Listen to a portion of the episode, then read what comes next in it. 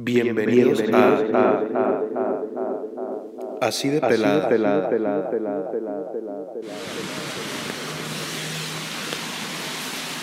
Check, check one, check, check two. Pues bueno, señoras y señores, bienvenidos a otro episodio de Así de pelada. Con el conductor y el ministro Martín Yoman. Si en este momento este fragmento de audio va a servir como intro para el próximo episodio, para este episodio, por supuesto, donde estamos aprovechando eh, como la oportunidad que nos dio este día para escuchar este, un poco de la lluvia en la ciudad, un poco de agua cayendo sobre nosotros. Que bueno, a la verga. Está increíble, güey. Neta, ojalá que esta madre no valga verga. Y en, en el momento exacto que decidí salir, este, pues se dejó a la verga, ¿qué pasa, verga? Se dejó Irineo Michelle el agua y no mames, Yo creo que sí me voy a tener un momento porque puta madre. a la verga, pensé que iba a estar menos cabrón. Este, pero bueno, este, a ver. No mames, ¿qué pasa de verga, güey? ¿Qué pasa de verga?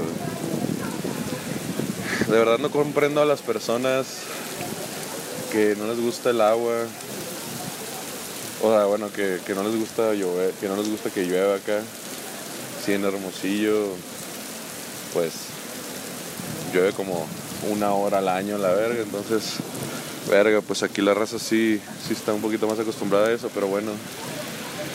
Eh, las calles de la ciudad las cuadras y las calles de la ciudad son como dos o tres de las de Hermosillo.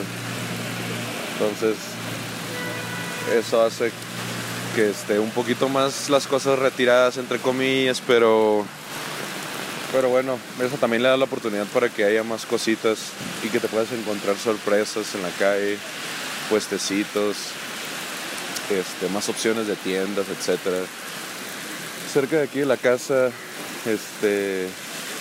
¿Qué pasa ver que hay dos eróticas enfrente una de la otra? Este... Y la competencia está cabrona, señoras y señores. wow, no puedo creer lo que se soltó bien pasado de verga. Pasado de verga se soltó esta madre. Va un Bosch en aquí. Va un Bosch en Y aquí estoy, agarré la el resguarde vaya de, de agarré el resguarde aquí en una funeraria que está enseguida de la casa que se llama Galloso, Que bueno, vamos a ir caminando. Y la otra estábamos pendejeando acá y estábamos diciendo de que, que estaría increíble, güey, que este que como esta raza aquí con el galloso tiene como una cafetería acá. Estaría bien pasado de verga que, que en octubre, acá o en noviembre, que tenga promoción de el mejor, el mejor pan de muerto y la verga. ¿Qué pasa de verga? Escuchan la pinche lluvia, güey. No mames, güey. A la verga, güey. Está bien cabrón, güey. Está bien cabrón, güey. No mames, güey. Pero sí, acá de que vas al baño en las funerarias y, y este en, el, en noviembre, acá en octubre, tienen de que las mejores calaveritas y la verga y la raza acá los familiares de que ah, ah, llorando y la. oh, la verga. Güey. No mames. Se me quedó viendo una doña. Güey, creo que está. Creo que el paraguas. Ah, ya. Bueno, le faltaba un tramo por sacar todavía, pero pero bueno, un saludo al perro negro en este momento que estamos pasando por aquí. Y bueno, seguimos avanzando, semáforos rojos, gente corriendo en la calle. No nos podemos culpar. Es domingo, domingo que parece lunes. Definitivamente hubiera agarrado este otro rumbo. Verga, hay un putero de agua, viejo, no mames, A ver.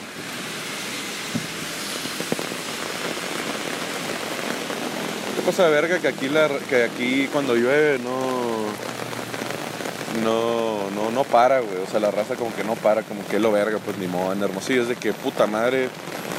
así como si Dios regresara a la verga y fuera como, este, vamos a calmarnos a la verga, ¿no? Pero aquí no, aquí la raza sigue en su pinche vida, güey, sigue caminando, nomás saca el paraguas o nomás se pone el impermeable y listo, güey, y listo, cabrón. Nota que me tengo que comprar un paraguas. ¿Dónde se compran paraguas, güey? O sea, yo nunca he visto como un. En Sanborns acá, o sea, como una tienda de paraguas, creo que nunca he visto, güey. Pero. Estaría bien pasar a ver una tienda de paraguas que se llama Aguas. O no te vayas a mojar, que se llama. Estaría bien pasar a ver. Pero bueno, por este momento estamos pasando por unos pollos, güey. Que se llama Santo Gallo. Este. Que la neta. La neta no es por mamón y no me gusta comparar a veces o comparar a huevo, pero. Pero el pollo, el pollo de aquí yo creo que sí está dos tres. Está dos tres funky, güey. La, la mera neta, o sea. No sé, como que sí lo hacen. Como que sí lo hacen, pero termina como crudito una madre, güey. O sea, como dos, tres crudo, güey así, no sé, como que. O a lo mejor no probado el pollo indicado, pues también, ¿no? Pues pero. Este. Así que lo ves y sientes que te va a dar salmonela, así un pasa de verga, güey.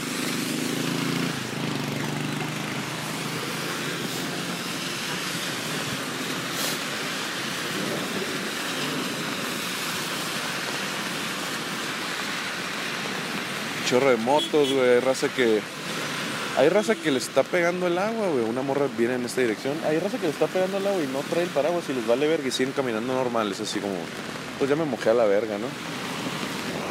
Este. Pero creo que es momento de cruzar esta pinche calle a ver si no me mato, güey. Pero bueno. A ver. A la verga, güey. ¿En qué está esta madre? Está en rojo, güey. Esta madre está en rojo y los carros siguen pasando, güey, no mames, güey.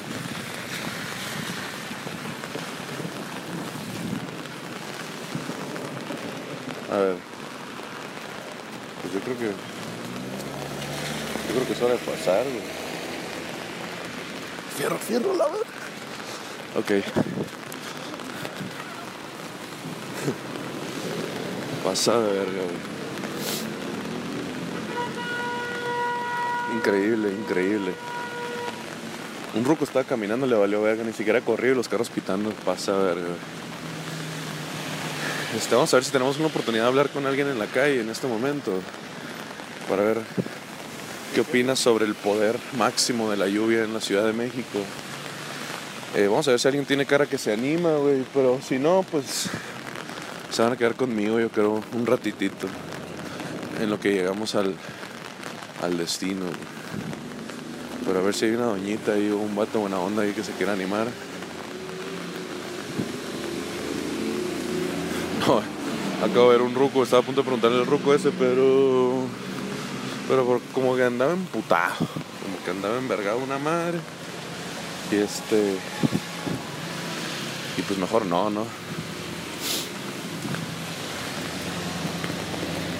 Hay una tienda aquí que estoy viendo en este momento que es como para comprar. O es como decoración, güey. Hay, hay sillones, hay mesas, hay cuadros. Y todo es o dorado o plateado o mate negro, güey. Este. Pasa a ver. Un saludo al doctor Simi.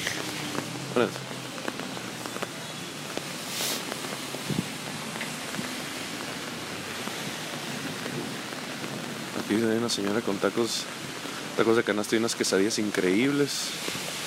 Pero sí, le llovió a la doña, pasada verga.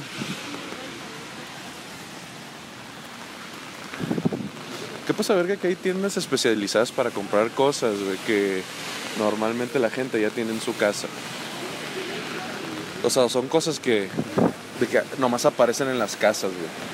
De que, ah, pinches decoraciones y la verga, acá que que no sabes dónde puedes encontrarlas, pero hay algunas tiendas que sí, pues no como ahorita estábamos diciendo de los de los paraguas. Aquí estamos pasando por un lugar donde vende caldos de gallina, que todavía no los he probado, pero me interesan bastante, güey.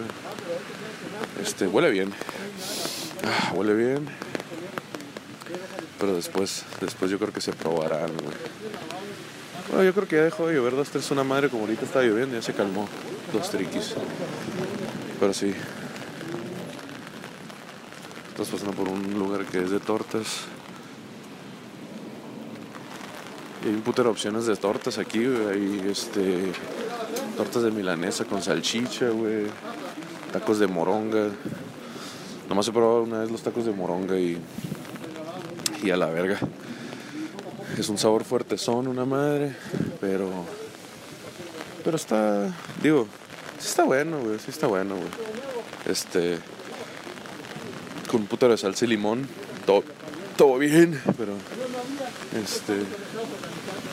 ¿A quién más de aquí le da miedo a la parisina, güey? Siento que un día voy a entrar hasta el fondo, güey, ya no, voy a voltear y ya no, ya no, ya no voy a salir así, ya no va a haber salida. Pasa de verga, güey. Pasa de verga.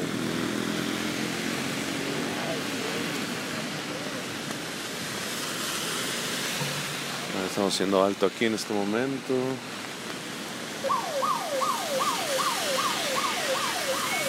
Señor, estamos haciendo entrevistas a la raza en la calle. ¿Usted qué opina de la lluvia? Que está bien que llueva, ¿no? ¿Le gusta cuando llueve? Sí, Aunque se moje no hay pedo. no hay bronca. Y luego de volada, luego, luego se va, ¿no? ¿Sí, no? Ah, huevo. Agua es vida. Agua es vida y verde también. Este, ¿desde cuándo tiene el puestecito aquí? ¿Mande? ¿Desde cuándo tiene el puesto aquí? Pues ya desde niño, mi papá. A huevo. Sí. A huevo. Y tiene de que se llamó el puesto como su papá acá. ¿Mande?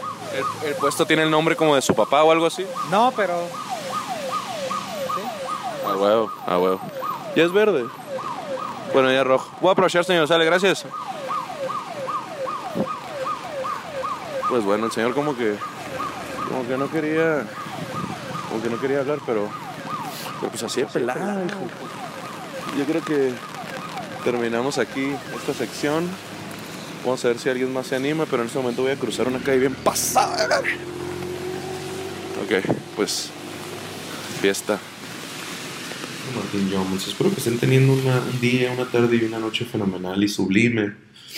Este, muchas gracias por sintonizarnos de nuevo. Y si no has escuchado, si tú en este momento no has escuchado los capítulos anteriores, no hay pedo. Pero están chilos. Los anteriores también están chilos, ¿eh? Pero este también, sorpresivamente, también va a estar pasado de verga, va a estar chilo. Y pues vamos a abordar unos temas, tres temas que, que pues dicen mucho de nuestra sociedad y dicen mucho sobre la historia de, pues, del planeta Tierra y de su cultura, güey, y de su sociedad. Que pues yo creo que merecen ser platicados y conversados y, pues y escuchados pues por personas que, que no han tenido como la oportunidad o el placer para para este no, no, no que no lo han escuchado pues no entonces esta madre va a ser contada con mis palabras nos vamos a basar en, en algunos textos que, que- que nos encontramos ahí por ahí. Pero pues como lo hemos estado haciendo en capítulos anteriores esto no es un noticiero aquí no nuestra intención nuestro objetivo primordial no es como informar tal cual pero pero bueno, o sea, si, si esto al final del día resulta pues un poco informativo, qué bueno. Y si no, y si nomás fue para distraerte del mundo actual en el que vivimos, pues aún mejor, ¿no? Pero bueno, este, muchas gracias por sintonizar, no sé si ya lo había dicho anteriormente, pero pues bueno, sin mucho, sin más preámbulos, vamos a empezar con el caso de D.B. Cooper. Este vato se pasó de verga. Es uno de los casos que más interesantes me hace porque pues en general me gustan un putero así como los casos de, este, de, pues sin resolver, ¿no? Que algunas, no sé si han visto la, la serie así, Misterio sin resolver, creo que está en Netflix ahorita. Un shout out a Netflix a la verga. Eh, pues bueno, este, está chido los misterios sin resolver. Vi, creo que vi la primera temporada nomás, o no sé cuántas temporadas hay. Este, está chilo. Si les gusta ese pedo, este, se los recomiendo, la verdad. Al igual que La Dimensión Desconocida, que está, no me acuerdo en cuál está, pero la original, la de los 60 no la he visto, pero como que hicieron un remake y está chilo. Hay algunos que te quedas de que, órale, wow. La, una de las diferencias entre los dos es que, pues, pinche la dimensión desconocida, te pases de ver y, la verga. Y los misterios sin resolver, pues creo que, o sea, no hay, o sea, no hay cosas tan fantásticas, pues no, o sea, es como más más real, pues, más humano, pues, desapariciones, asesinatos y la verga, ¿no? Pero los chiles que es sin resolver, viejo, la verga, güey, ¿no? Un momento, por favor.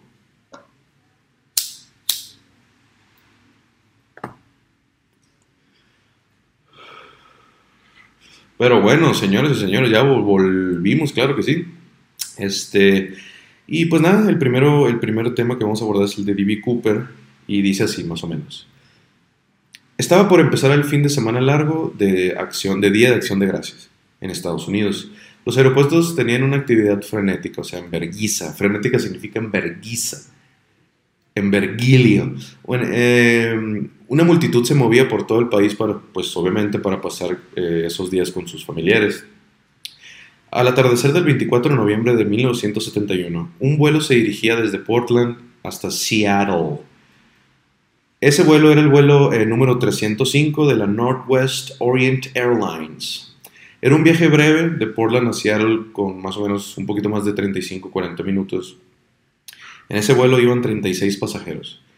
Los aviones en ese tiempo este, eran espaciosos, sin filas apretadas, con un lugar excelente para estirar las piernas. El servicio siempre era algo pasado de verga, o sea, era lujoso. Tenían las aerolíneas, tentaban a los pasajeros con comidas, bebidas y pues otros placeres, ¿no? Que realmente, viejo, no sé cuáles sean los otros placeres, que no sea, este, si no es comida o, bebidas, ¿no? De que, ah, este, los gallos de Kush. Este, en el mostrador de la entrada donde está el aeropuerto para comprar el vuelo, minutos antes del despegue del mismo, un hombre alrededor de 40 años de edad compró un pasaje. Este pagó en efectivo y le preguntaron su nombre, el cual él respondió que era Dan Cooper. D-A-N-C-O-O-P-E-R, Dan Cooper. Este hombre tenía un traje negro, corbata angosta negra y una camisa blanca. Y como único equipaje llevaba un maletín. El hombre, eh, un hombre más, o sea, yo creo que ellos pensaron como un hombre más de negocios regresando a su hogar, ¿no? De que fierro, se sentó en la última fila del avión. Eh, cuando el avión despegó, el hombre pidió un bourbon sin hielo y un 7-Up. Un 7-Up. Este, cuando la azafata dejó las bebidas, eh, Cooper le entregó un papel doblado en dos. Eh, la chica de 23 años respondía a todos los estereotipos de las azafatas de esos años, ¿no? De los 70. Una belleza increíble, tenía juventud, una simpatía un poquito pues sobreactuada, pues a huevo. Eh, y el trajecito uniforme de la compañía así como bien pegado al cuerpo, acá, ojos vivaces. Esta zafata eh, bellísima que aparentemente aquí describieron increíble, se llamaba Florence eh, Schaffner. La zafata guardó el papel en, su bolsillo e intentó seguir con el servicio sin que la sonrisa así fingida en su cara se pudiera interpretar como ni como un rechazo, pero tampoco como una invitación a la propuesta que, tu, que estuviera en el papel, ¿no? Este, porque estas morras estaban acostumbradas a que la raza, los hombres le pusieran los papelitos ahí te en el baño atrás o, que le escribieran pendejadas, ¿no? Este, y esta morra pues como pensó que era una de esas como propuestas, eh, pues no lo leyó sin apurarse, pues no lo leyó. Eh, pero el hombre le pidió con energía, determinado, pero sin levantar la voz, que lo leyera en el momento. La zafata al momento de abrirlo pudo ver que en letras de imprenta en mayúscula con caligrafía clara y prolija, la nota informaba que el hombre estaba secuestrando el avión y que si no hacían caso a sus exigencias, él detonaría una bomba dentro del avión. Uh, Schaffner lo miró, lo miró para tratar de entender si se trataba de una bomba, de una bomba, de una broma. Eh, y pues al parecer este, lo volteó a ver y con la determinación de los ojos del pasajero mientras veía la zafata, ella dijo que pues, o pudo suponer que pues era pues verdad, ¿no? Que no era ninguna broma. En ese momento, este, la zafata, este, ¿dónde nos quedamos? Ok, la chica se dio cuenta que el hombre tenía un portafolio negro apoyado sobre sus piernas. Cooper, D.B. Cooper le pidió que se sentara a su lado y la zafata pues obedeció, ¿no? Eh, Cooper abrió el maletín y permitió que ella por unos segundos viera el contenido del maletín, que eran ocho cilindros colorados que parecían dinamita, una batería y cables de todos los colores conectándolos. Eh, le estaba mostrando, por supuesto, una bomba. Eh, luego el secuestrador aéreo, con tono monocorde y casi sin tensión en el tono, le pidió que transmitiera sus exigencias al comandante de la nave, al capitán. 200 mil dólares, casi 1.500.000 dólares en la actualidad, cuatro paracaídas y que el avión se le recargara el combustible al llegar a Seattle. Eh, no era un secuestro como el que se veía en las películas, no había varios delincuentes apuntando armas a las cabezas ni nada del estilo, ¿no? Ni siquiera, ni siquiera gritos ni maltratos. Eh, tampoco eran los, los típicos eh, con motivaciones políticas que secuestran aviones y los se van a Cuba, o pinche Nicaragua y la verga, sí, o alguna nación africana liderada por algún pintoresco dictador, ¿no? Pero sangriento, pasada de verga, pasada de verga, como naturalmente son la mayoría, ¿no? saludo a Gaddafi. Mm, te sigue doliendo el culo, viejo. El resto de los pasajeros no se enteró de lo que estaba sucediendo por el tono del vato, no bien tranquilón, mi compa. El comandante comunicó la situación a tierra y voló en círculos durante dos horas mientras la policía conseguía, pues, lo que había pedido el vato, pues, ¿no? O sea, los paracaídas y el dinero. El piloto informó a los pasajeros que demorarían en aterrizar debido a problemas, entre comillas, en el aeropuerto y un alto tráfico tradicional, pues, de la fecha, ¿no? Porque, pues, era, pues, no sé si se acercaba a Acción de Gracias o por ahí, ¿no? Pero, pues, a eso se refería el, el, el, ruco. Eh, muy bien, la zafata regresó junto a Cooper, le llevaba otro bourbon y otra gaseosa. Y pues él insistió en pagar las bebidas, ¿no? Pues qué verga, pinche ya me vale verga, voy a pagar todo lo que yo quiera, pues al rato me van a dar pinches 200 mil dólares, no mames, Él entregó un billete de 20 dólares y le dijo que se quedara con el cambio, que eran 18 dólares. Cooper ya se había puesto sus anteojos negros. Apenas aterrizaron, hicieron llegar a bordo una mochila con el dinero y el paracaídas. Perdón, los, paracaídas. Cooper permitió que bajaran todos los pasajeros, ¿no? Solo se quedaron él y la tripulación. Pero la carga de combustible se demoraba. El secuestrador levantó la voz por primera vez, gritó que estaban tardando demasiado y las tareas en la pista pues se aceleraron obviamente, ¿no? Antes de despegar le brindó al comandante instrucciones precisas. Quería que volara no más de 10.000 pies, que fuera lo más despacio posible y que el destino final debía ser México DF. Le informaron que el Boeing no tenía tanta autonomía que debía ser una escala, ¿no? Acordaron que sería en Reno, Reno, Nevada. También exigió que la puerta trasera permaneciera abierta y la escalerilla baja. Le dijeron que eso era imposible, que era demasiado riesgoso intentar despegar de esa manera. Cooper aceptó la respuesta con docilidad. Los diálogos eran calmados, todo bien. Cooper quería llevar, quería llevar, quería llevar tranquila a la tripulación, pues no mostrarles que no les iba a pasar nada a ellos. Los seis tripulantes estaban en la cabina, él se quedó solo en el resto del avión. En un momento, pasada ya más de una hora de navegación, la cabina se despresurizó. El comandante y su gente se dieron cuenta de que Cooper había abierto la puerta trasera del avión y que había bajado por la escalera. Desde ahí, Cooper con, con el bolso... A ver, ¿por qué escriben de la verga? Bueno, no puedo creerlo. Cooper desde ahí agarró el, con el bolso de los dólares atados a su cintura, se lanzó hacia hacia el corazón de la noche. Nunca más se supo de él, ni siquiera se supo quién era. Cuando el avión aterrizó en Reno, los tripulantes comprobaron lo que ya sospechaban. A bordo no había nadie más que ellos. Del secuestrador solo quedaba una corbata en la última fila de asientos y pues un equipo de antiexplosivos inspeccionó el lugar, vaya, y este pues no, no pudieron encontrar nada. El FBI desplegó sus fuerzas a lo largo del improbable camino que había hecho el avión. Eh, lo buscaron con fuerzas terrestres, helicópteros y hasta con un pequeño submarino que patrulló las aguas. La búsqueda, que se prolongó durante varios días, se mostró totalmente inútil. No había rastros ni del hombre, ni de los dos paracaídas que usó, ni del dinero. Eh, también separaron a los pasajeros, a la azafata y otros miembros de la tripulación para que hicieran, para que hicieran un identikit del hombre. Los resultados fueron bastante similares. Este, mm, hubo detenciones inmediatas. Uno de los detenidos se llamaba Dan Cooper como el hombre. Eh, como el, como el nombre que el secuestrador que el D.B. Cooper había dado para comprar el ticket. La información se filtró en los medios, pero con un pequeño error. Alguien publicó que el detenido era D.B. Cooper. Durante un par de días el error se, eh, se diseminó y quedó instalado como el nombre del pirata aéreo que nunca fue encontrado. Ok. Mm.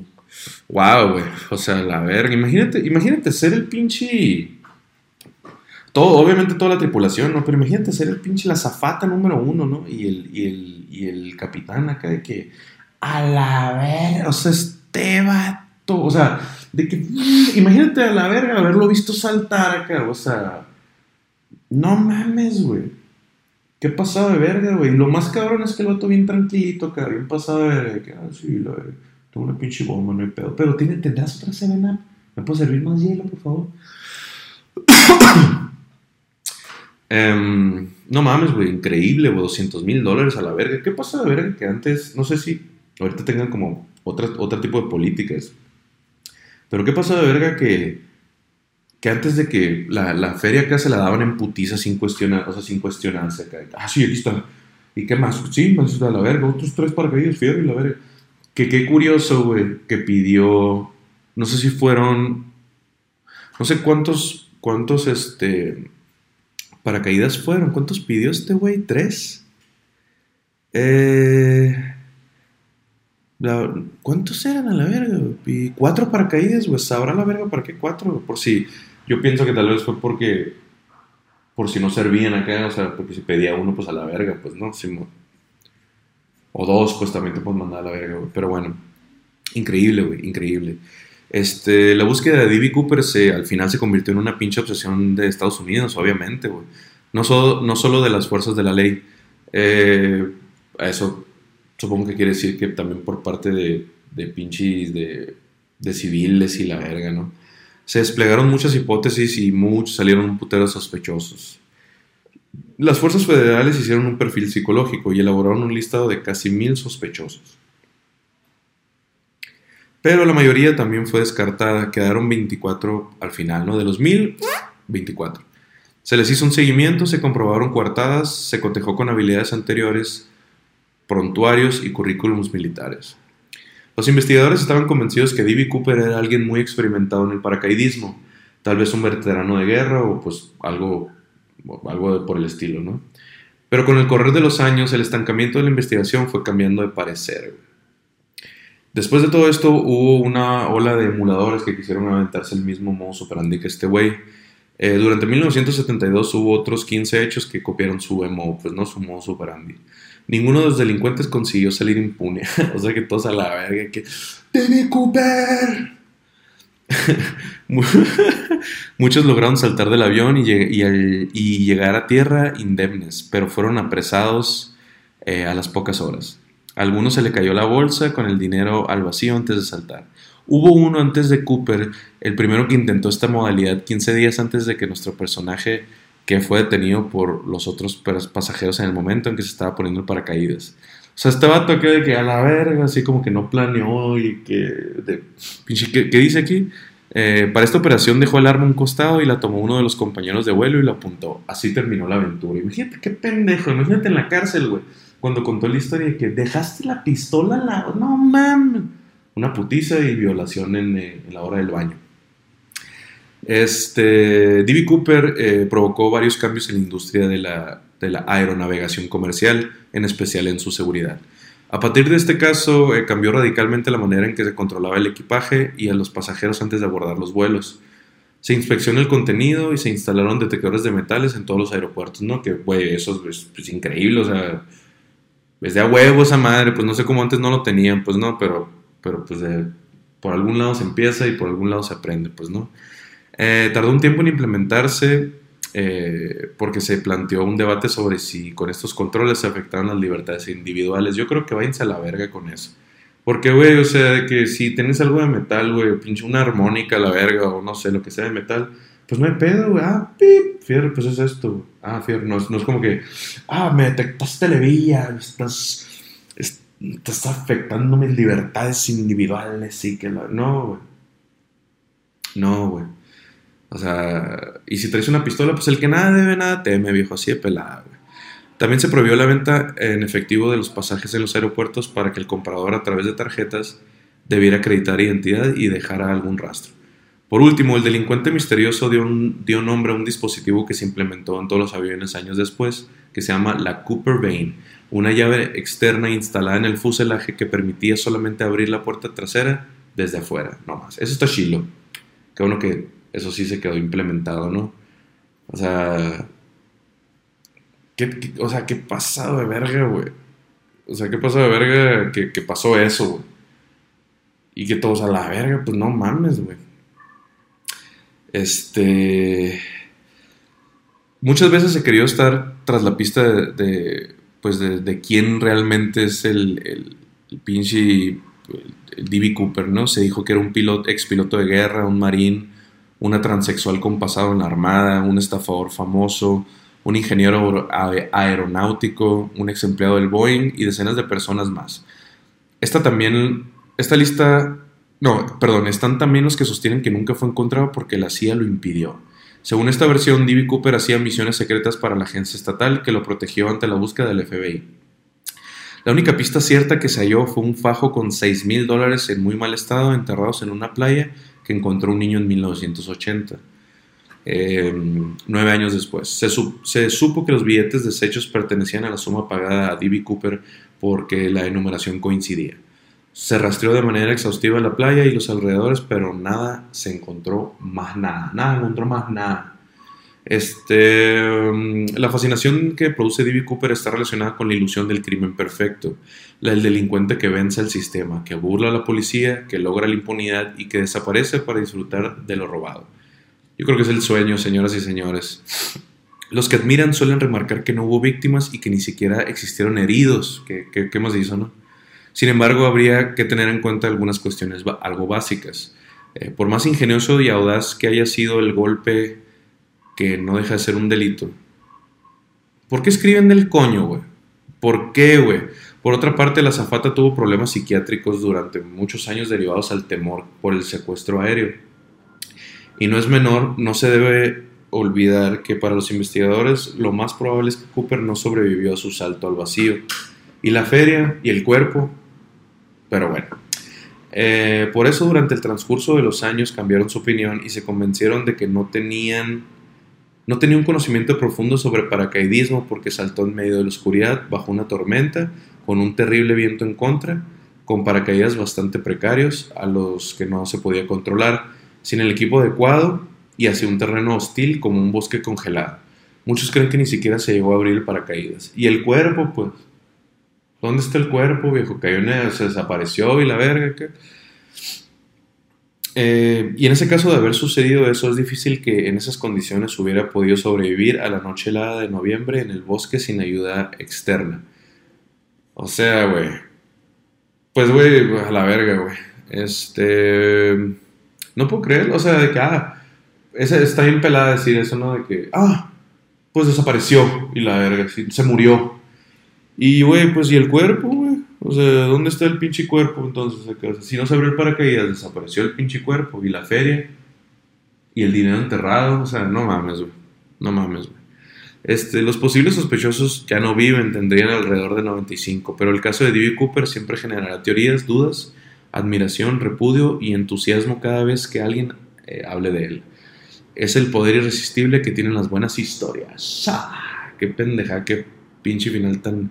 Es el poder irresistible. Váyanse a la verga, güey. Pero neta, güey, o sea, lo interesante de este dato es que hay un video en YouTube que explica un poquito, mm, o sea, este es el caso en sí, pero en un video como que explican dos o tres cosillas más. Pero está bien pasado de verga, güey, que nunca lo encontraron ni tampoco el dinero, güey. Y que obviamente si alguien hubiera, bueno, no creo que hubiera estado tan pelada, ¿no? Pero si alguien hubiera pagado con ese dinero o algo así, pues chances se hubieran dado cuenta por la, por la enumeración que tenía, eh, los billetes que se le dio a Cooper. Pero, pero wow, güey, o sea... ¿Qué pasado de verga, güey? Yo, yo creo que mi teoría es que el vato sí sabía lo que estaba haciendo desde un principio, ¿sabes? Porque no sé, o sea, como los 15 que trataron de emular ese pedo, que todos fueron capturados y la verga, güey. O sea, tú debes de ser alguien que sí estés bien pasado de verga, este, con, no sé, con algún tipo de conocimiento o entrenamiento previo de paracaidismo o algo así, este, como para, para que todo, para que todo haya salido así, pues, de, pues limpio, entre comillas, pues no hubo muertos, no hubo heridos, los pasajeros salieron, no, el vato pidió feria, se tiró por la parte de atrás, ¿sabes? O sea, yo creo que sí, que el vato sí tenía experiencia. Lo que dice esta raza de que, "Eh, pues, este, no, se convencieron de que no tenía conocimiento de paracaidismo y que la tormenta y que, o sea, pura verga, güey. Siento que sí tenía conocimiento, sí tenía eh, entrenamiento previo y él sabía lo que estaba haciendo. Por eso nunca lo encontraron.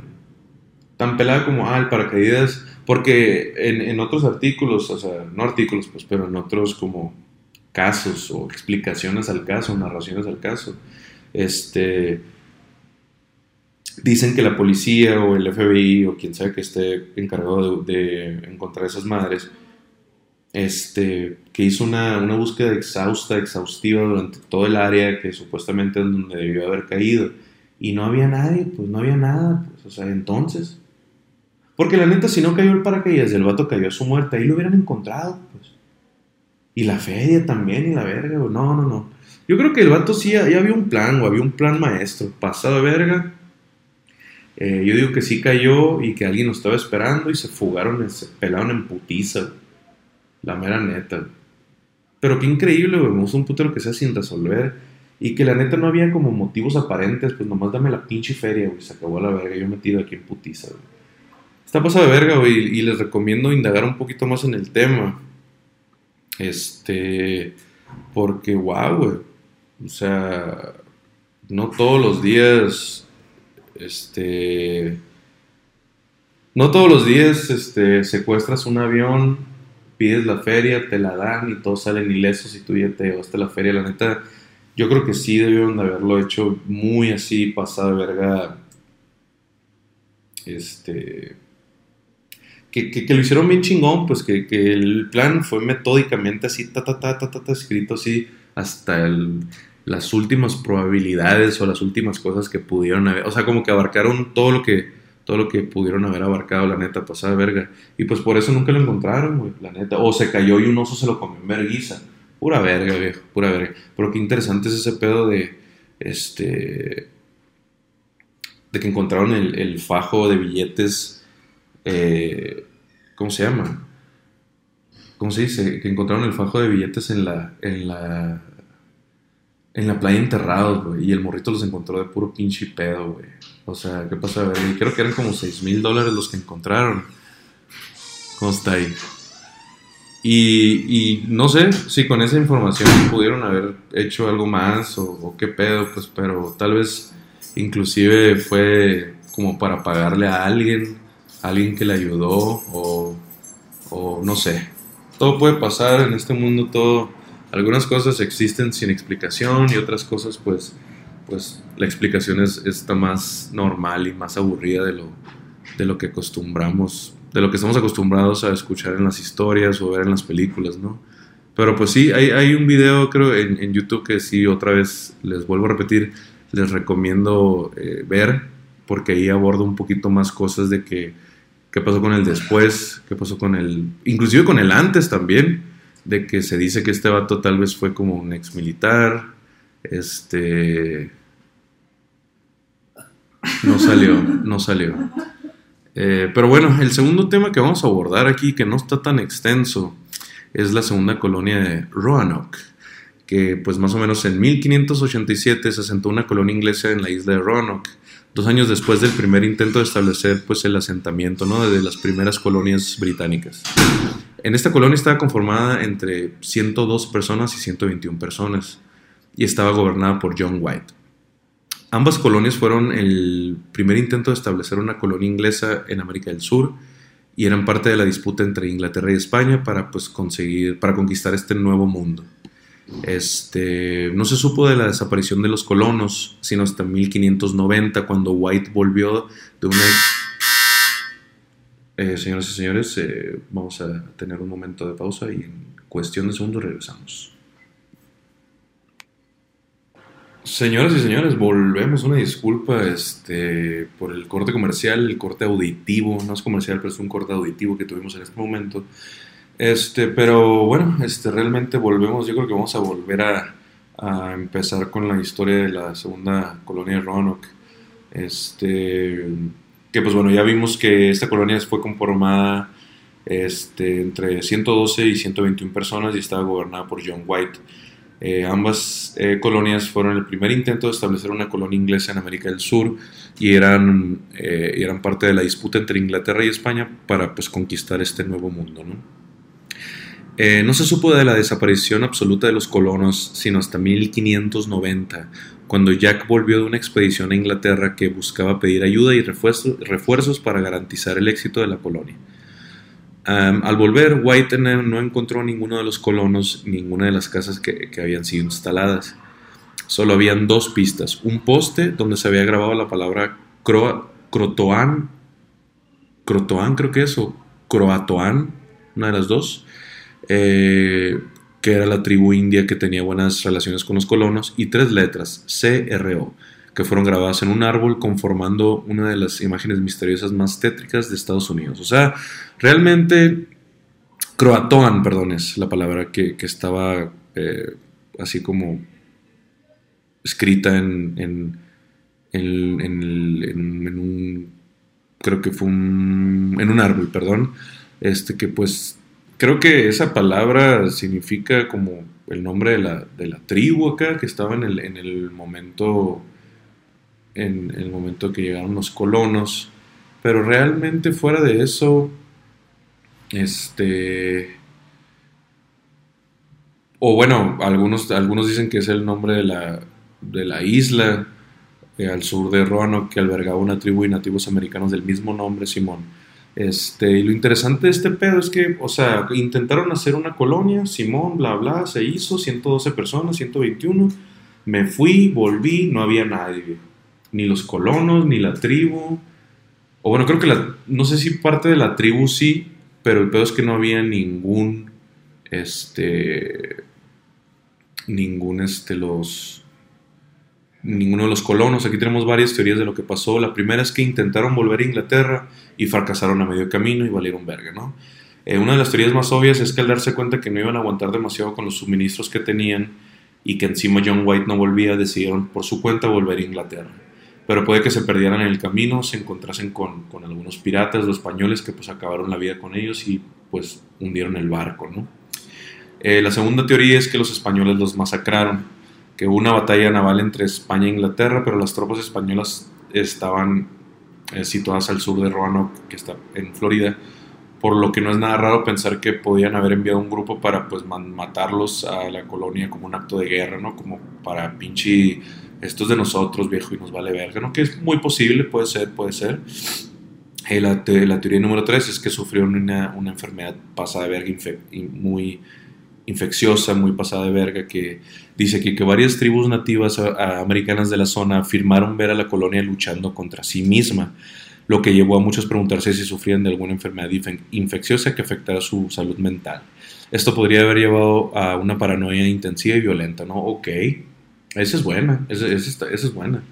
Eh, la teoría número 4 es que recurrieron al canibalismo. Eh, después de encontrar pruebas de actos de canibalismo en el asentamiento posterior de Jamestown, no sería tan descabellado preguntarse si la comunidad anterior de Roanoke tuvo que recurrir a las mismas tácticas cuando se quedaban sin comida hasta el punto de pues aniquilar a la mierda toda la colonia, ¿no? Wow, eso, eso estaría. Eso estaría bien pasado de verga, no mames, güey. Este.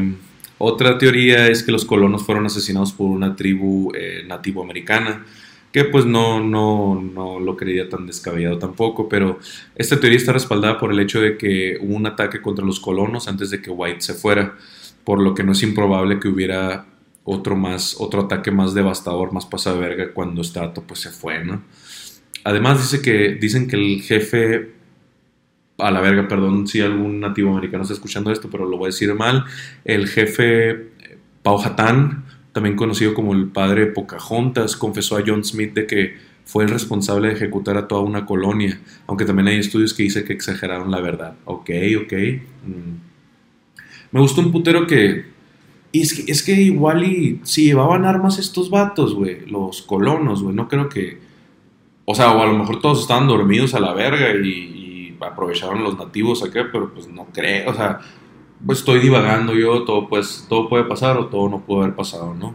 Eh, la teoría número 6 es que eh, pasaron a formar parte de la tribu Croatoan. Eh, hay pruebas de que los colonos, de que los colonos se integrasen, que se integraron a la, a la tribu más cercana de Croatoan e incluso se dividieran y se unieran a diferentes tribus del continente, que no creo, viejo. Que no creo, porque, o sea, para empezar no hubieran tratado de conquistar, güey.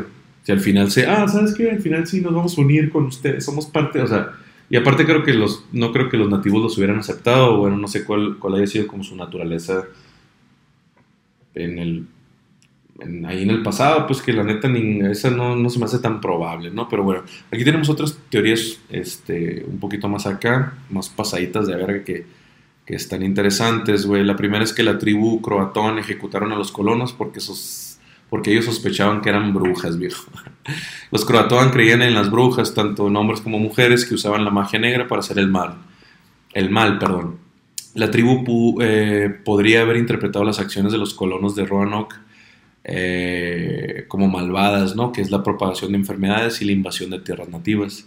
Aunque las tribus locales de esa zona no ejecutaban regularmente brujas, sí condenaban a muerte a extraños peligrosos y los colonos pues, pueden haber parecido pues, pues peligrosos, pues no que eh, esa, esa puede ser. O sea, porque no sé en qué parte eh, del mundo o algo así, pues, pero como que pensaban que las armaduras eran su piel, que eran de, que eso eran ellos, pues, ¿no? Entonces no, no está tan como loco pensar este, que, que ellos pensaron que eran un tipo de brujas o algo así, pues, o sea, eso puede ser, güey. Pero también cómo los matas a todos a la verga, pues. Si es, o sea, las tribus que tenían flechas y arcos y cuchillos acá, piedras y la verga. Y no sé si ellos tenían algún tipo de arma, pues no, no sé. Pero como que una tribu matara, no sé. Se me hace complicado, se me hace un poquito difícil. Eh, o sea, se me, se me hiciera más pelada que, ah, pues mataron a 100, o sea, mataron a, a 20, y la verga, no, pues ok, pues. Eso está un poquito más creíble, pero pues. mm, Mm, un apocalipsis zombie, esa es otra teoría.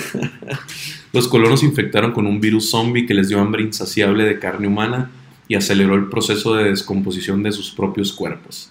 Los restos y la infección habían desaparecido antes de que White regresara.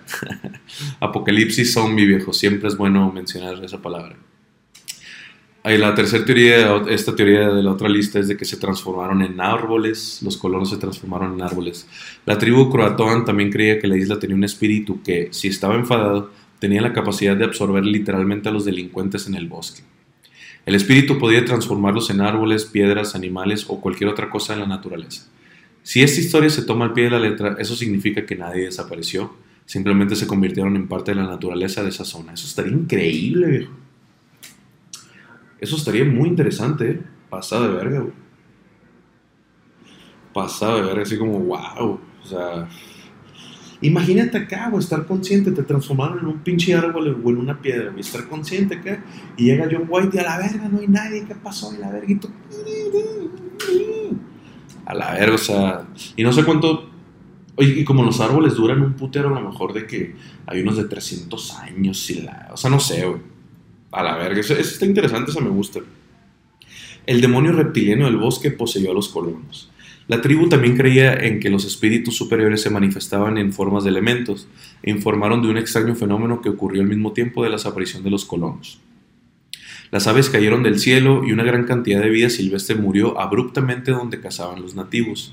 Relataban que había un espíritu maligno que tenía forma de reptil, que era capaz de apegarse a los humanos, haciéndolos demostrar, haciéndolos demostrar los rasgos demoníacos como la violencia, eh, la codicia y la rapacidad. Los croatoans, eh, que no había en voz esponja, el calamardo tiraba pinche lava y la verga. Los croatoans advirtieron a los colonos que el malvado espíritu reptiliano había infestado toda la, religión, toda la región y una vez que comenzaron las luchas internas sabían que los colonos estaban infectados con el mal de la criatura y por eso se volvieron unos contra otros.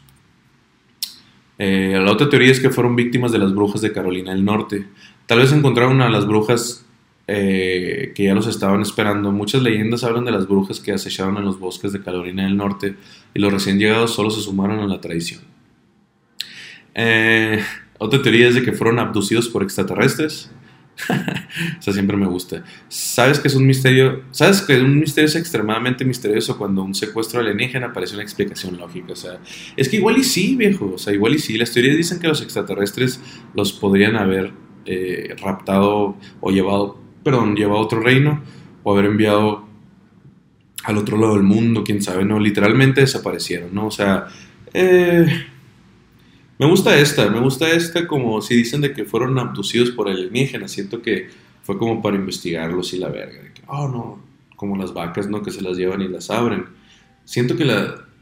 No sé por qué las vacas no han ido a... Hermo- de, no, las vacas. No sé por qué los aliens no han ido a Hermosillo y se han llevado vacas. Se iban a cagar, güey. Va a estar increíble, güey. Este, alguna de las cosas raras que cuenta la raza sobre Croatan. Este, Edgar Allan Poe desapareció durante un viaje de Virginia a Pensilvania y lo encontraron inconsciente balbuceando cosas raras en una cuneta de Baltimore. Eh, dicen que cuando estaba en su lecho de muerte susurró la palabra croatoan antes de morir. ¡Wow! Encontraron la palabra croatoan escrita en una de las libretas de Amelia Earhart eh, después de haber desaparecido en 1937. Escuchen esto, por favor. Los vecinos están gritando, increíble. Un saludo a todos los vecinos. Encontraron, eh, ok, la, oh, eso está bien interesante, güey. La palabra croatoan en las libretas de Amelia Earhart después de haber desaparecido en 1937, güey. A la verga, eh. A la verga, estará conectado todo este pinche pedo, güey. Al igual que en el caso de la colonia perdida, la palabra croatoan fue encontrada tallada en el poste de la última cama en la que durmió el autor de terror Ambrose Bierce antes de desaparecer misteriosamente. O la verga, qué pedo, güey. Habrá como un portal ahí acá, o sea, alguien sabe. Alguien sabe. El famoso ladrón Black Bart talló la palabra croatón en la pared de la celda de su prisión antes de ser liberado y haber desaparecido misteriosamente. No mames, güey. Ya valí yo. Me van a encontrar, güey. Croatón fue encontrado escrito en la última página del libro de registro del barco de Carol A. Deering cuando se estrelló en el Cabo Hatteras en 1921 sin nadie a bordo, güey. A la verga, güey. En, mil- el 2007 comenzaron a recolectar, y analizar el ADN de las familias locales para determinar si están relacionados con los colonos de Roanoke, las tribus nativas americanas, locales o ambas. A pesar del misterio persistente, parece que hay algo por lo, que estar agradecido. Las lecciones aprendidas en Roanoke pueden haber ayudado al próximo, al próximo grupo de colonos ingleses que fundarían su propia colonia 17 años después, a poca distancia al norte de Jamestown. No entendí ni verga lo que dijo, pero bueno. Casi 500 años después, eh, lo que ocurrió en aquella isla... Lo que, o sea, a la verga, no sé por qué escriben así, güey. Casi 500 años después, lo que ocurrió en aquella isla, el tiempo que White estuvo fuera, sigue siendo un misterio y ha inspirado series, libros, bla, bla. Ok. Está, muy, está interesante, güey. Me gustaron las, más la teoría... O sea, obviamente las, las primeras teorías de que pues son más como podrían ser más reales, pero las, las, las teorías acá locochonas estas de que el demonio reptiliano en el bosque poseyó a los colonos, wow. Me gustaría que viviéramos en un mundo donde pasaran eso en vez de que peste bubónica, ¿valió? O sea, que no sé, pues de que abducidos por extraterrestres. No digo que eso haya pasado pero está interesante darle como una explicación alterna a, a cosas ocurridas sin, sin, sin resolver, pues no. A la verga, güey, está interesante, güey. Este lo había leído un poquito, pero. Pero no, no tanto. O sea, como que sí sabía dos, tres, pero. Pero no tan. No tan pasado de verga, güey. Pero sí, hay mucha. Hay, hay información sobre este pedo. Este. Wow. Chingón, chingón. Pero bueno, eh, señoras y señores, vamos a pasar al tercer eh, tema, caso y el último de este episodio, de este capítulo. Y si, si, si les está gustando esta madre, pues ahí les encargo que compartan esa madre a los, a los amigos más raros y a los amigos más ondeados, ¿no? Que, güey, esta pendejada, qué peda, así. Este, pues vamos a hablar por último del vampiro de Hanover. Este, que este vato Carl eh, Harman, que mató a 24 personas a las que mutiló y arrancó la, la, la manzana de Adán, ¿no? ¡A la mierda! Eh, mis crímenes no eran solamente para sacar un beneficio económico, sino que estaba motivado por un momento de frenesí erótico que me conducía a matar para satisfacer mis irrefrenables deseos. Esta fue la confesión minuciosa y sin emoción de Hartman ante el tribunal, que dejó estupefacta pues a la sala, ¿no? De que este pendejo, no mames, güey. Durante seis años las autoridades habían querido dar a la casa a uno de los psicópatas alemanes más buscados. Wow, güey. Un asesino en serie que aterrorizó a la población, perdón, alemana, hasta el punto de que apodar, apodarle el vampiro de Hanover o el carnicero. No escuchen esto, por favor. No sé si alcanzan a escuchar, pero pues a la ver. Ok, este, empezamos un poquito con la historia de este vato, ¿no? Es, este vato nació en Hanover, Alemania, en 1879, bajo el nombre de Frederick Heinrich Karl Harman. Eh, una infancia un poco culerona, me atrevo a decir. Eh, proveniente de una familia humilde, güey.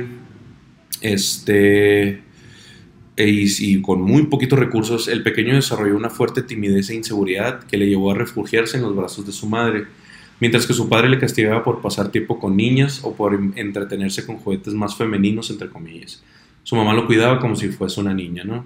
Que realmente no sé a qué se refieren a la verga con eso, porque los niños se tienen que cuidar por igual. ¿Están locos a la verga qué pedo? Eh, ah, pues también lo vestía como tal. Creo que la mamá tuvo la culpa. no mames, güey, ¿para qué viste eso? O sea, deja que se vistan como quieran ya cuando tengan pinche conciencia de sí mismos, güey, no cuando están descubriendo apenas qué pedo, pues, o sea, no mames, güey. A la verga, güey. Trucha, eh. Trucha, güey. Este. eh, y, por tanto, de que lo vestían como mujer, pues aquello, pues, eh, bajo los ojos del padre, pues no mames, pues, pues empezó a, a, a sufrir brutales palizas y su madre se convirtió pues en su refugio, pero pues también en un poquitito la causante. Mm, años más tarde él aseguró a la policía que en realidad acabó obsesionándose con su madre y desarrollando una especie de amor enfermizo que lo llevó a fantasear sexualmente con ella. A esto eh, habría que sumarle también sus inclinaciones homosexuales, ¿no? ¡Wow! A la verga, pues. No mames, güey, empezando con todo, viejo. Increíble, güey. Pasaba de verga, güey. El único modo que sus padres encontraron, eh, según ellos, para que él se reformase fue internarle en una academia militar a los 16 años. Perdón. No duró mucho y una serie de problemas médicos eh, pues lo devolvieron a, pues, a casa, ¿no? Eh, aquí fue cuando tuvo el primer contacto con la policía. Eh, lo ficharon por acosar a otros adolescentes e intentar abusar de ellos. A raíz de aquello le diagnosticaron un trastorno mental y le ingresaron al sanatorio de Hildheim. Corría el año de 1898, eh, que no está tan lejos de aquí, pero pues a la verga. Tiempo después, y tras considerársele apto para vivir en la sociedad, se reinsertó, pero inició una época como estafador y ladrón, pues no, que qué verga. Eh, vivió dos años en Suecia, eh, perdón, en Suiza antes de regresar a Alemania y durante ese periodo vivió bajo un nombre falso y volvió a enrolarse en el ejército, pero una vez más lo rechazaron por temas médicos. Segunda rechazada, viejo. A la vez seguía con su carrera como estafador y ladrón y por tanto entrando y saliendo de la comisaría de la cárcel y de la cárcel muy frecuentemente. Montó una tienda que cerró pocos meses después gracias a una pensión de invalidez. ¡Qué verga este vato, no, güey! Bien jodido, güey. Finalmente la policía terminó por utilizársele. Perdón, eh, la policía terminó por utilizarle como informante debido a su perfil delictivo a partir de 1918. Fritz les pasaba toda clase de información y a la vez obtenía un salvoconducto para continuar cometiendo sus tropelías. Sabrá la verga que O sea, de que no sé, güey, que un salvoconducto, güey. ¿Qué verga es un pinche salvoconducto acá, güey? O sea, de que, ah, pues de que todo bien acá. Este. Ok, está estondeado, estondeado este vato. Eh, la, la, bla. Sin embargo, el 25 de, de septiembre llegó el primer crimen. Harman ya no se limitaba a perpetrar robos, fraudes y a desarrollar negocios de contrabando, sino también a matar para satisfacer sus más bajos instintos. La primera víctima fue Friedel Roth, eh, de 17 años, que previamente se había fugado de casa. Como hubo testigos que les vieron juntos, la policía consiguió irrumpir en su domicilio. No encontraron a Friedel. A la verga. ¿Qué? Dice, a la verga, no puedo creerlo, güey. Como hubo testigos que los vieron juntos, la policía consiguió irrumpir en el domicilio pues del Harman, ¿no? No encontraron a Friedel, cuya cabeza estaba escondida tras la estufa, güey. Pero sí un menor de 13 años desnudo en su casa, güey. La justicia le acusó de abusos sexuales, y fue condenado a nueve meses de prisión. ¡Nueve meses, viejo! A la verga, güey. Con razón la raza lo sigue haciendo. Bueno, lo seguía haciendo. En diciembre de 1920, una nueva colaboración como informante en otro caso policial llevó a Fritz a quedar en libertad. Fritz era como un apodo de este. O un, un- sí, pues un, un apodo. A partir de entonces llevaría un doble juego manejando a las autoridades a su antojo, ¿no? De que les ayudo, pero a la verga. Pues no, fue pasado, verga. Eh, aunque en el juicio solo se llegaron a demostrar 24 víctimas, la policía aseguró que fueron más de 100 los jóvenes asesinados por, por Harman, un hombre con un modo superante muy concreto. Su lugar preferido para esconder a sus víctimas era la estación del tren. Durante horas, Fritz merodeaba por los pasillos del recinto en busca de jóvenes que cumpliesen su perfil. El nexo en común de todos ellos era que procedían del mundo rural. De hecho, la mayoría eran muchachos que se habían escapado de casa y arribaban a Hanover en busca de una oportunidad laboral. Otro detalle en esta selección era el color de la camisa. Tenía que gustarle el color. Después se les acercaba con la excusa de ser inspector de policía y de llevarles a la comisaría para su identificación. Em, hablando de, los, de las víctimas, ellos, asustados e intranquilos, pedían clemencia y ayuda. Fritz por parte les se mostraba compasivo, accediendo a ayudarles y a ofrecerles alojamiento y trabajo. Así era como conseguía conducirles hasta su domicilio en la calle Rothriel. Una vez dentro, los drogaba preparándoles algo de comer y beber. No tardaban en caer fulminados por los narcóticos. No, a la verga, güey. Aprovechándose del estado inconsciente y de la incapacidad de las víctimas para defenderse, Fritz preparaba toda clase de golpes, vejaciones y abusos sexuales. Para después mordiciar el cuello seccionado para la carótida. Verga, su fantasía era beber la sangre que emanaba de la herida mientras seguían con las mutilaciones. De hecho, su golpe final era llamado el mordisco del amor, es decir, eh, dentelleaba la nuez, la manzana de Adán, hasta extirparla del cuerpo viejo.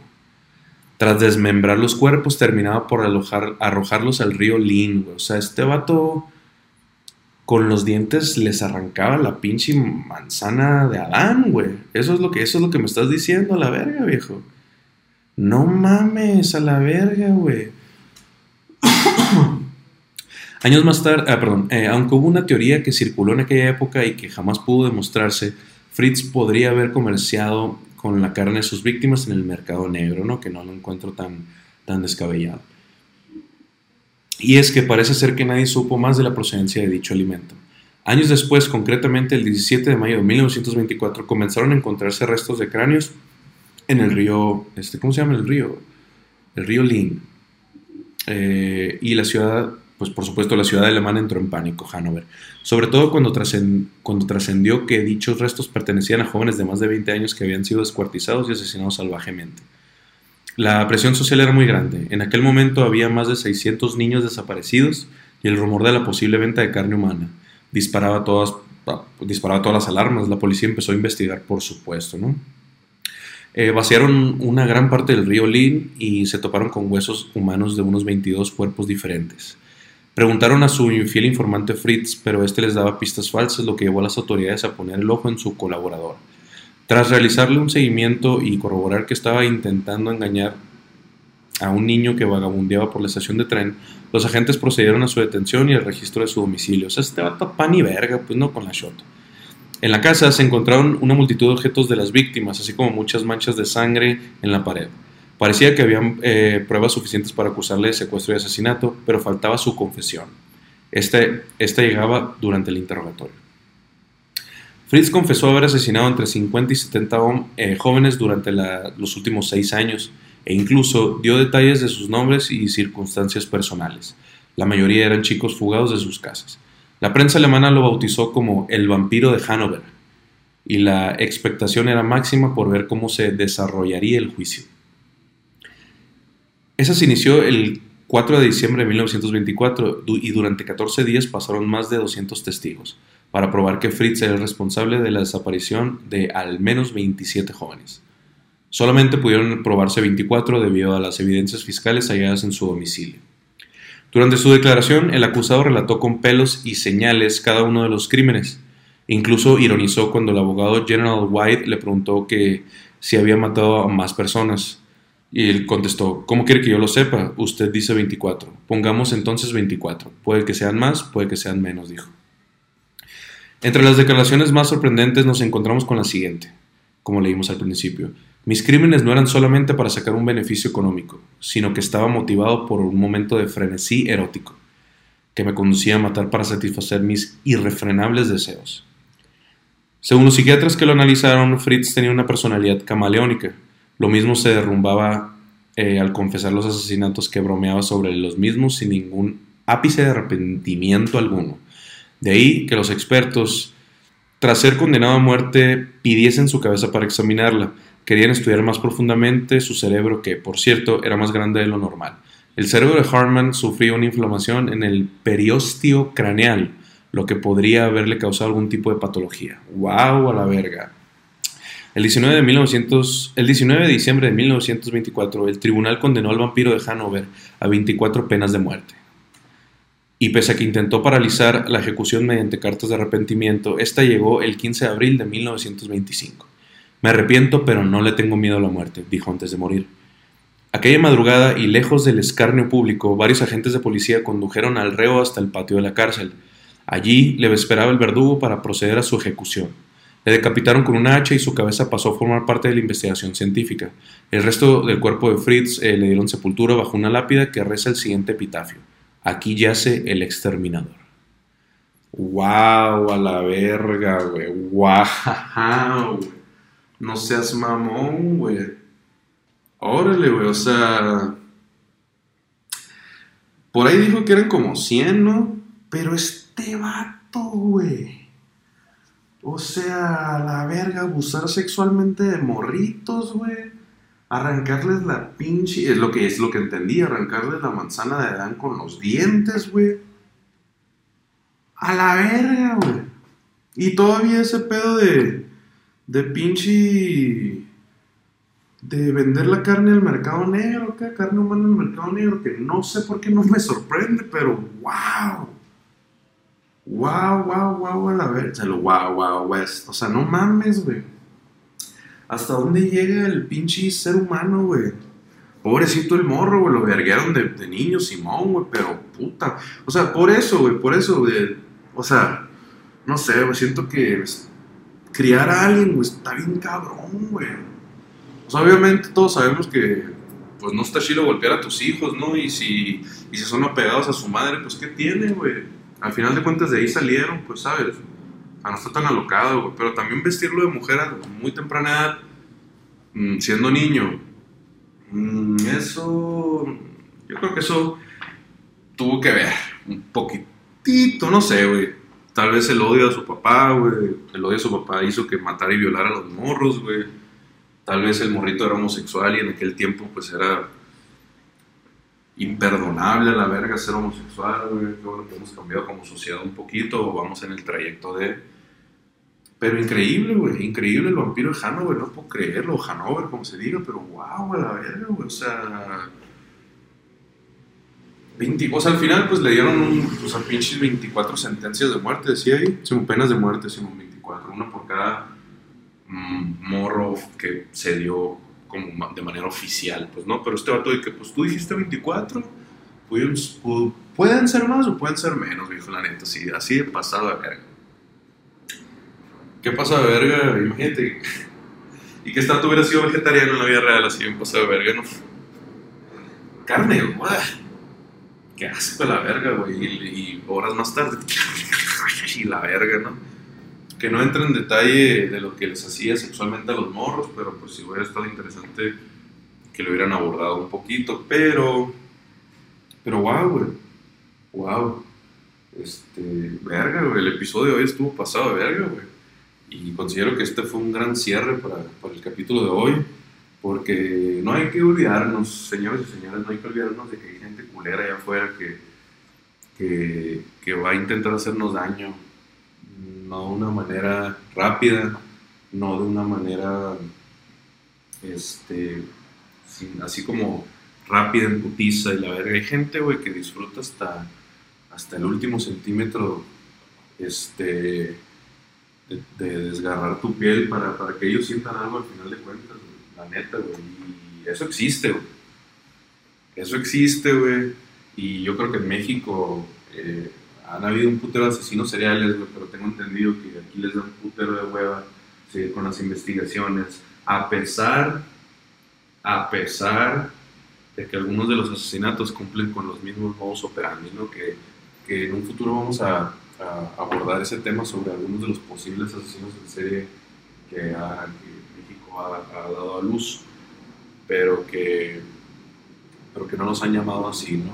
O, o creo que hay algunos otros casos que sí se vieron obligados a llamarlos así, pero no hubo una investigación así exhaustiva ni nada, pues, ¿no? Este, wow, pues señoras y señores, llegamos al final de este capítulo. Espero que les haya gustado este, estas tres historias. Este, las dos primeras sin explicación y la última, pues, pues también creo que no tiene explicación aparente. porque asesinar y mutilar y abusar sexualmente de personas, por más jodido que estés, por más jodido que hayas tenido tu, infancia, lo que sea, creo que eso no se puede perdonar. Creo que eso no lo podemos perdonar, güey, y en este ejemplo claramente el vato nunca pudo eh, entrar a la sociedad otra vez, güey, no se pudo reinsertar, güey. Yo creo que desde ahí fue el primer red flag. Este, pero pues antes no tenían esos criterios, güey, antes no tenían esos modos de pensar, güey, entonces les valía verga, antes era bien duro, antes, antes pinche, los morritos jugaban con pinche juguetes de fierro y la, así como bien pasada de verga, eran otros tiempos que pues las personas iban apenas eh, conociéndose y descubriendo la sociedad y cómo funciona. Entonces, qué bueno que hoy ya tenemos más alternativas del cuidado de la salud mental de las personas y de su desarrollo. Pero pues esas cosas pasan, güey. Eh, Hay raza caníbal, güey. Hay raza que asesina por asesinar, güey. Ya ven la mataviejitas, güey. El, el asesino de la zona rosa, güey. O sea, hay muchos. Yo creo que el siguiente o. En algunos de los episodios futuros vamos a estar abordando ese tipo de cositas que pasaron en México. Y si se nos atraviesa en otros lugares, pues también, si tenemos el tiempo. Si tenemos el tiempo, güey. Sí, la cadena nos deja. Pero bueno, sí, si tenemos el tiempo, pues también los vamos a mencionar. Este, pero bueno, espero que les haya gustado mucho este episodio, la neta, hay que aprender. Llévense una moraleja. Ustedes quieran ponerse bien truchas, no confíen en nadie extraño, güey. No confíen a la verga. Yo sé que está en culero no confiar, güey, pero verga, más vale. Más vale ser a veces aparentemente culón, ¿no? Siempre estar bien trucha, pues valer verga y jugar, y jugarla al salsa, pues tiene, vale verga, ¿sabes? O sea, siempre es mejor ser un poquito precavido, la neta. Y cuando algo, y se los digo por experiencia, cuando algo es demasiado bueno, es- o sea, cuando algo es muy bueno, es demasiado bueno para ser verdad. La neta, o sea, que está, ah, sí, no te conozco, y, y- pero vente a mi casa y la verga, y bueno, esa madre no, nomás pasa en las películas. Y si en las películas, güey, pasa eso y los matan a la verga, ¿qué les dice la pinche realidad? No, güey. No confíen en nadie, señoras y señores, güey, la neta, güey. Pero bueno, este, muchas gracias por escuchar. Eh, asegúrense de seguirnos en YouTube, de seguirnos en Spotify, por favor. Y en la única red social eh, que estamos como siempre nada en Instagram, que ahí vamos a estar subiendo todo el material nuevo y algunas actualizaciones del, canal y los temas a tratar. Este, y pues nada, muchas gracias por escuchar y amor y paz.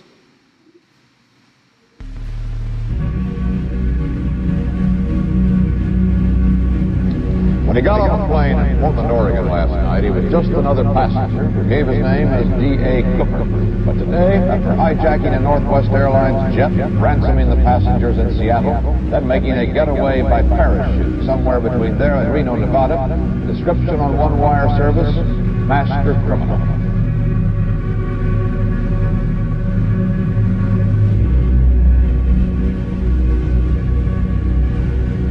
36 passengers got off the jetliner in Seattle last night. Left aboard four crew members and the hijacker, dressed in a business suit, demanding $200,000 and carrying a plain briefcase which he told the crew held explosives. With the full ransom collected from Seattle banks and four parachutes aboard, the plane headed for Reno. Snow covers the mountains in Northern California and Nevada, a hostile terrain for any parachute drop, especially at night.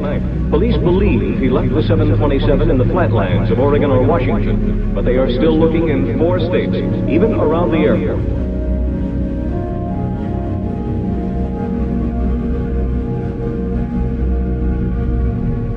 Authorities began their search here, thinking the hijacker may have jumped off at the end of the runway as the plane touched down. But the problem is more complex. A daring parachute escape from a flying 727 somewhere between Reno and Seattle, Washington.